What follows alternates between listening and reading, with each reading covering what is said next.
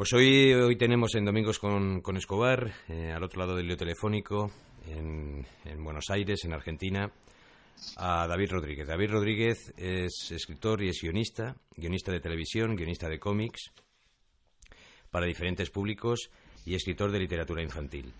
En televisión también ha trabajado en programas de entretenimiento y programas infantiles, tanto para la propia televisión abierta como por cable, uno de ellos eh, para Discovery Kids también en Playboy, y Televisión, así como para una telenovela pendiente de rodaje. Escribe cómics en libros y revistas. En España también publicó durante un año en la revista Kiss Comics, de ediciones La Cúpula, y ahora en algunos números de la revista de terror llamada Chulu de la editorial Diablo Ediciones. En Argentina ha publicado en diversas revistas de antología y durante tres años un cómic de dos páginas en la revista Hombre.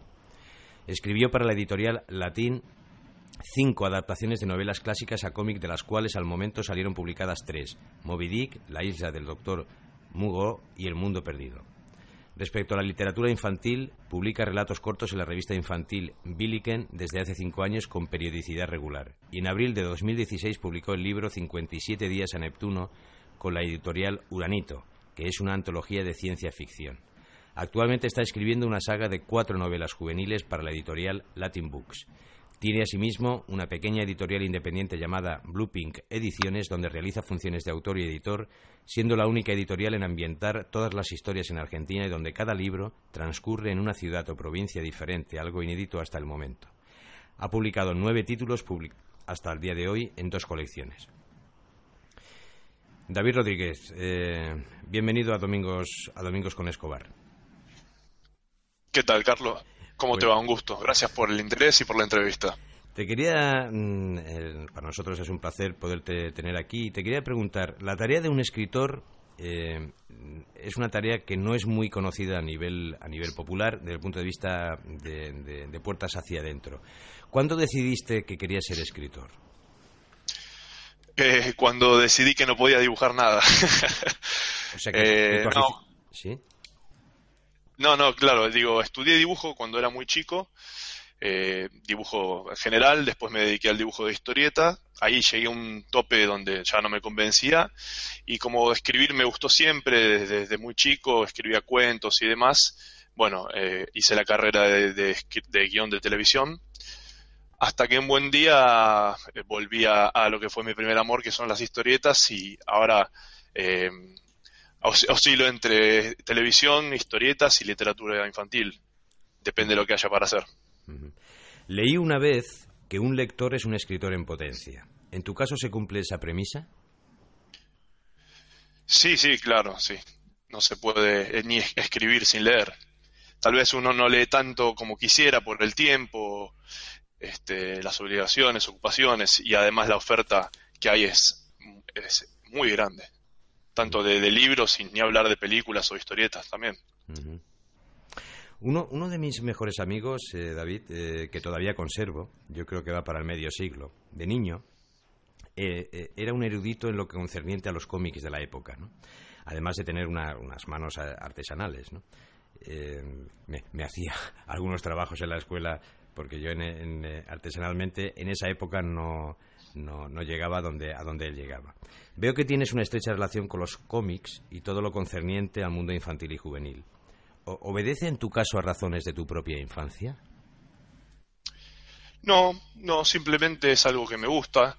Me parece que no hay edad eh, para los géneros y para lo que a uno le gusta ver o leer. Entonces, me gusta tanto lo que es infantil como lo que es para adultos y también me gusta, por lo que habrás eh, leído de, mí, me gusta estar un poco en las antípodas, porque así como escribo literatura infantil o cómic infantil, David, ¿sí? Que, sí, sí, ¿me escuchas? Sí, perfectamente ahora. Bien, no sé dónde, hasta dónde, hasta dónde me, escuchaste. Hemos, hemos pasado por las antípodas.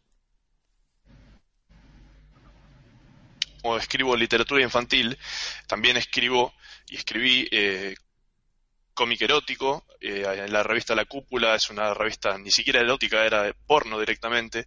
Entonces, este, como te decía, no responde a, a mis gustos infantiles, me gusta hacer y leer y ver un poco de todo. y además te permite escribir diferentes tipos de, historias, sacar afuera un montón de, cosas personales. Por eso me gusta tratar de ser todo lo amplio que se pueda, ¿no?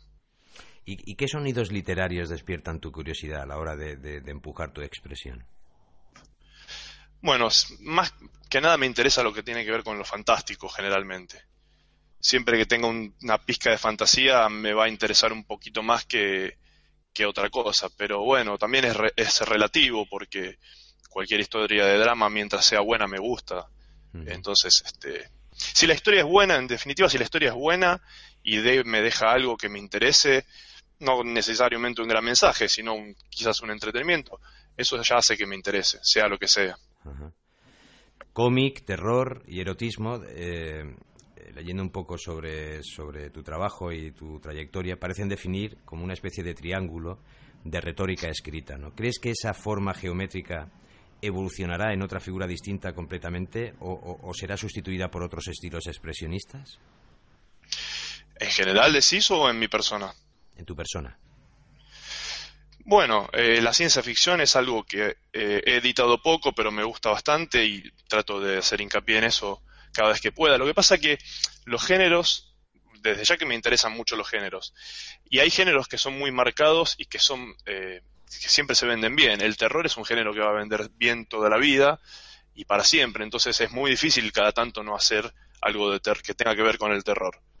Lo mismo, bueno, el, lo erótico está bastante en baja, lamentablemente, desde hace unos años para acá. Es muy difícil.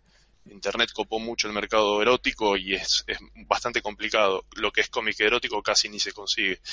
Pero géneros como eh, terror o aventura o superhéroes o últimamente eh, son, son cosas que van a estar siempre dando vueltas. Entonces sí, me gustaría en algún momento hacer, hacer otras cosas, pero si se presenta, si se presenta la oportunidad, encantado. ¿Cómo se produce, David, eh, tu entrada en la televisión argentina?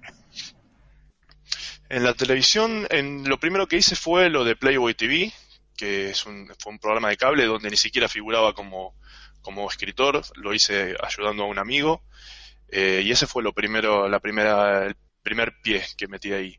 Después en un programa que acá se llama de archivo, no sé si allá en España habrá, es un programa donde hacen compilados de más de la semana y arman un, un, archivo con eso, un informe de la televisión, digamos.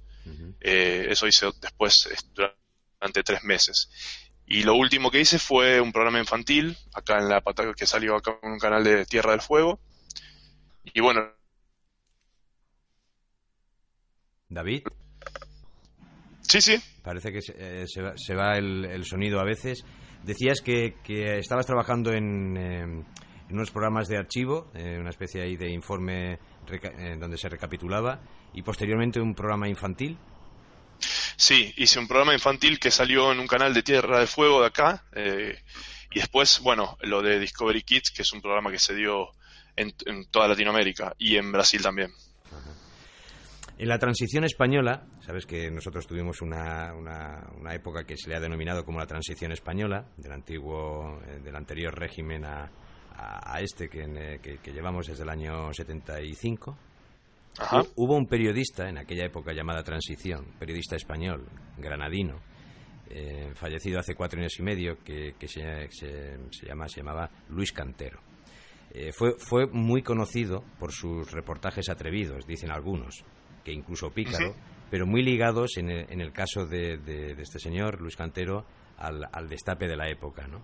En, tu caso, ¿qué te atrae de la erótica a la hora de proyectarla en un gráfico? Eh, mira, me atrae principalmente lo que te decía al principio.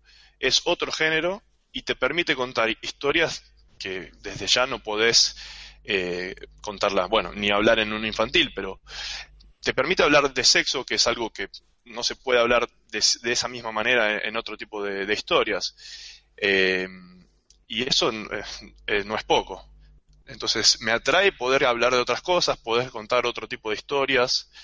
No tiene casi límites el género erótico, porque al haber sexo de por medio, ¿qué, otro, ¿qué otra restricción tenés? Ninguna. Entonces, salvo cuestiones este, ligadas a, por ejemplo, no sé, no vas a ponerte a hablar de, de, menores y ese tipo de cosas, pero me refiero a que no tenés un, casi un límite a la hora de contar. Entonces eso te, abre un panorama muy amplio. Eso es lo que a mí me atrae.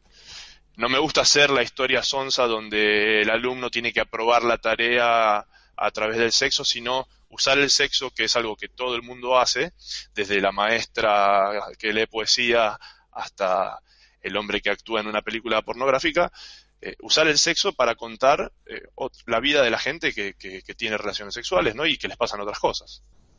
Eh, en cualquier caso, un poco por lo que vas comentando, hay como una especie de, se podría llamar provocación, ¿no? Es decir, juego dentro de los límites a salirme de los límites, ¿no? Has tocado un poco varios, como varios eh, palos que se dicen en el argot flamenco, varios registros, ¿no? has hablado de ciencia ficción, has hablado de fantasía, has hablado de terror. Eh, eh, ¿Todo eso tiene que ver con tu, con tu forma de ser o es, o es simplemente un canal de expresión? Mm, tal vez sea difícil ahora analizarlo, pero supongo que sí, David. Y va ligado, ¿no? Al, Sí, sí, acá estoy. Te escuchamos. ¿Me escuchas ahora? Sí, sí, sí, perfecto. Digo que no, no, no lo analicé en ese, eh, con esa profundidad, pero supongo que están totalmente ligados porque es un canal de expresión, me permite expresar un montón de cosas. Pero lo que uno expresa es lo que le pasa, ¿no? Pero todo tiene algo de su, de su personalidad y, bueno, algunas historias no tienen nada que ver conmigo, otras sí, pero sí, eh, lo que, lo que, algo que te decía más o menos al principio, tener esa amplitud de géneros te permite sacar casi todo lo que uno tiene afuera en, diferentes momentos y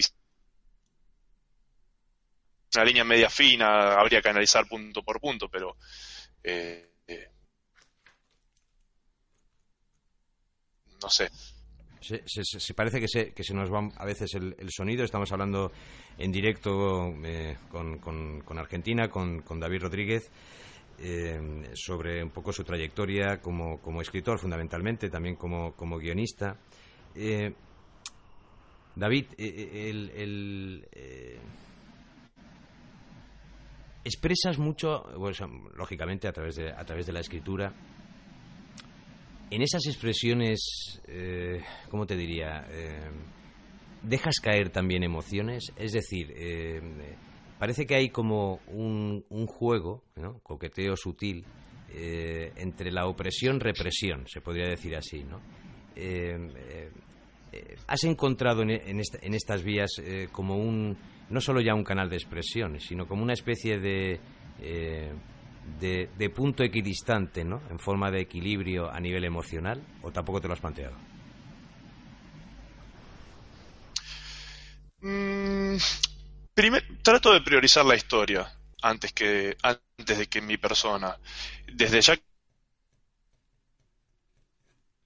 en particular, que ahí puede ser que tiene que ver con lo que le pasa a uno. Pero primero pongo la historia antes de que mi situación personal. No no, no quiero que mis historias sean eh, una manera de hablar de mí, sino contar. La biografía termina colándose siempre de alguna forma. ¿eh? Eh, en el, tal vez no en el protagonista, en algún momento, pero no pretendo la biografía antes de que la historia de ficción. Entonces, si después puedo colar de alguna manera u otra una situación personal, un pensamiento, una manera de sentir, o expresar un sentimiento o algo. No, no. David. Parece que no tenemos.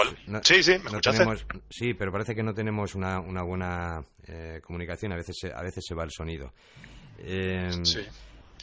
Em, la música nunca ha sido. Decía que, no, que trato de no, no, forma, no, no forzar, eh, no sé si hasta dónde llega, llega bueno, que, a creo que te hemos entendido. de no forzar mi biografía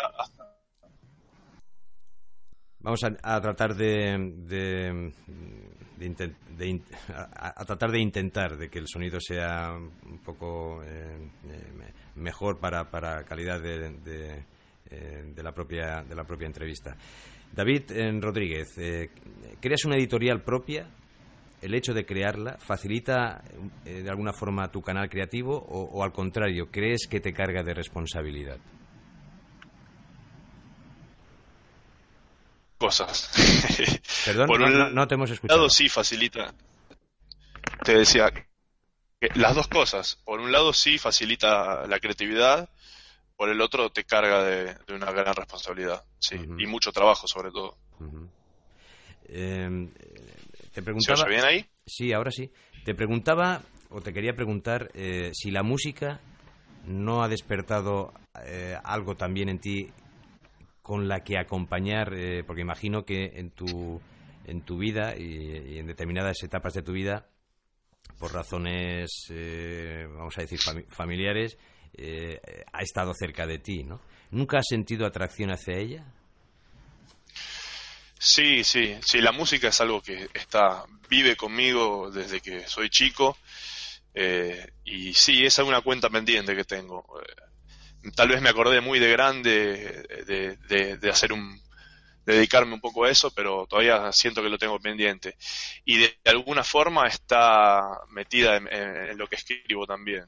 Muchas cosas que he escrito tienen que ver con la música, con una canción, con una letra de una canción de las canciones, eso. Escucho música todo el día, todos los días, además, y de todo lo que te puedas imaginar.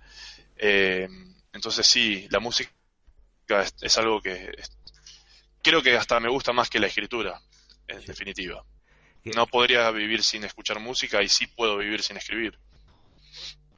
Curiosa reflexión. Eh, o sea, que, podríamos decir mm, eh, que, la música es una fuente de inspiración para ti a la hora de escribir encuentras ahí un núcleo con el que abastecerte? No sé si inspiración. No, de alguna forma sí, porque he basado historias en canciones o, a raíz de alguna canción. Puede ser una fuente de inspiración eso. Pero me escribo porque necesito estar concentrado y no puedo escuchar música. Pero sí eh, en el resto del día, todo el tiempo de alguna forma. Y cuando lo apago sigue dando vueltas en mi mente, así que es lo mismo. Nunca te has, nunca eh, eh, le has dado forma a esa, esa parte eh, musical, aunque sea a un nivel privado. No, intenté escribir algunas letras de canciones, pero y tocar el piano, estudié un tiempo, pero bueno, lo que te decía antes es algo que todavía tengo pendiente. Lo que pasa que no, yo no sé cómo administrar el tiempo para hacer todo lo que uno quiere, entonces Oh, si oh. hubiese de películas para ver y la mitad de discos para descubrir, tal vez, tal vez podría.